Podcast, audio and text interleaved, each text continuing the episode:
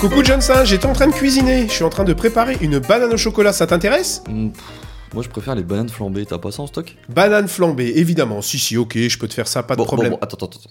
On travaille avant. Ah, d'accord, on travaille. Tu nous parles de quel outil aujourd'hui? Aujourd'hui, je vous parle d'un outil qui s'appelle Singlink. Thingling Ouais, ça te parle? Non. Singlink, c'est un outil, c'est enfin, c'est même une solution en ligne qui va vous permettre de créer des images et des vidéos interactives. Est-ce que ça te parle, ça, des images et des vidéos interactives? Des vidéos interactives? Non, des images interactives Non. C'est-à-dire que tu as une image, tu peux appuyer dessus, il se passe quelque chose? Hmm, Pas vraiment.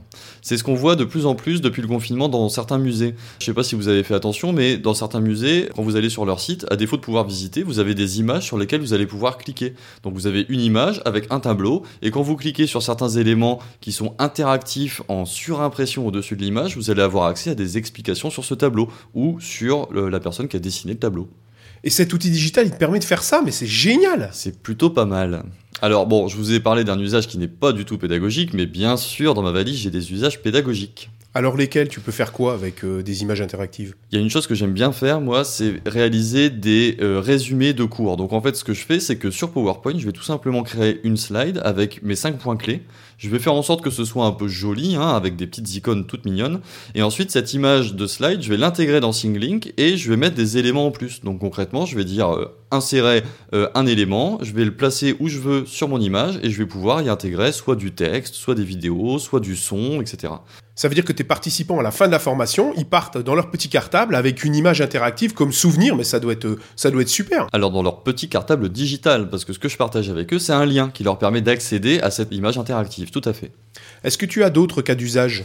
Oui, il y a un truc que j'aime bien faire, c'est le jeu des 7 erreurs. Alors ce que je fais tout simplement, ça peut être en présentiel, en en distanciel, en synchrone, en asynchrone, c'est que je donne une consigne, euh, par exemple trouver euh, tel ou tel truc sur cette image, et je donne le lien vers une image interactive sur laquelle j'ai préparé tout plein de points interactifs. S'ils trouvent ce que je leur demande de trouver, ils vont avoir le feedback positif, et s'ils se trompent, ils vont avoir le feedback négatif.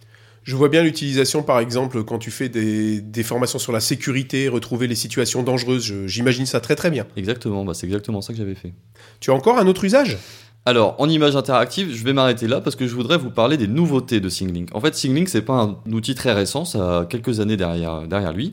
Mais en 2021, il y a eu une remise en forme, on va dire, de Singlink et une nouvelle fonctionnalité qui, moi, m'a beaucoup plu, c'est la possibilité de créer des images interactives, mais à 360 degrés. 360 degrés, c'est ces fameuses images où tu es au centre de l'image et tu peux regarder en haut, en bas, à droite, à gauche. Tout à fait, tu peux te balader, tu peux faire comme si tu tournais ta tête, mais dans une image. Donc ça te permet de prendre vraiment un environnement à 360 degrés. Et dans Singlink, on va pouvoir utiliser ces images à 360 degrés, les intégrer dans l'outil et pareil, faire de l'interactivité, donc mettre une surcouche interactive pour mettre des éléments euh, en plus et augmenter notre image. Alors je vois bien quand tu fais des visites de musée, mais euh, quand tu fais des formations. Alors, bah, par exemple, qu'est-ce qu'on pourrait faire? On pourrait tout simplement aller chercher une image 360 sur Google, la télécharger sur euh, son ordinateur. Donc, par exemple, allez, je prends un exemple géographique.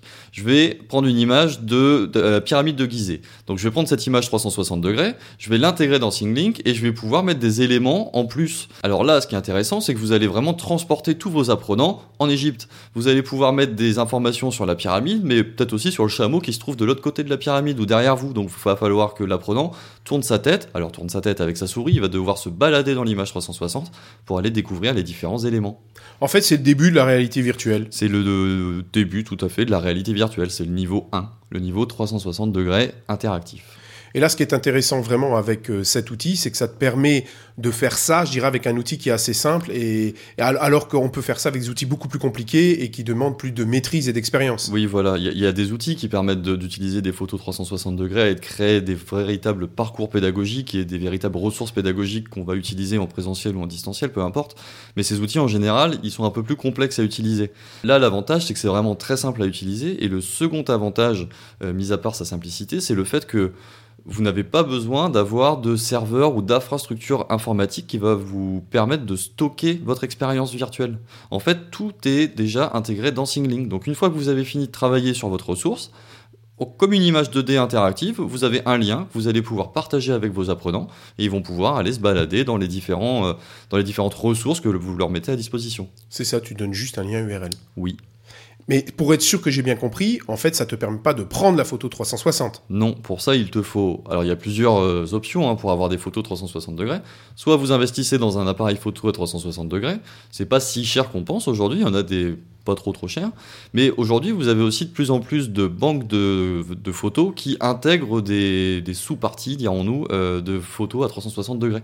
Donc vous pouvez par exemple aller voir sur FreePic, sur Pixabay, sur tout plein de sites comme ça qui mettent des images à disposition gratuitement. Et vous avez en général des, euh, des catégories 360 degrés qui vous permettent de télécharger des ressources à 360 degrés. Ok, super Clément. Il y a des avantages et des inconvénients à cette solution et oui, il y a un inconvénient. Alors pour les professeurs des écoles, c'est gratuit. Par contre, si vous êtes formateur dans une entreprise ou si vous êtes auto-entrepreneur dans la formation, ça va vous coûter un petit peu, entre 20 et 25 euros par mois. Cependant, pour pallier à ça, vous avez quand même la possibilité de tester l'outil. Et ça, c'est super. On vous donne la possibilité de le tester pendant 5 à 10 jours.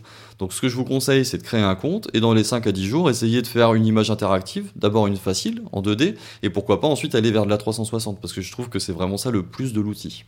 Alors 20 euros par mois, ça peut sembler cher, hein, surtout quand on est un formateur indépendant, mais ça permet de faire la première étape, je dirais, de rentrer dans la réalité virtuelle par cette première étape en fait. Ouais, tout à fait. Donc si vous avez vraiment des, besoins pour euh, transporter ou immerger vos apprenants dans des environnements, ça peut être intéressant.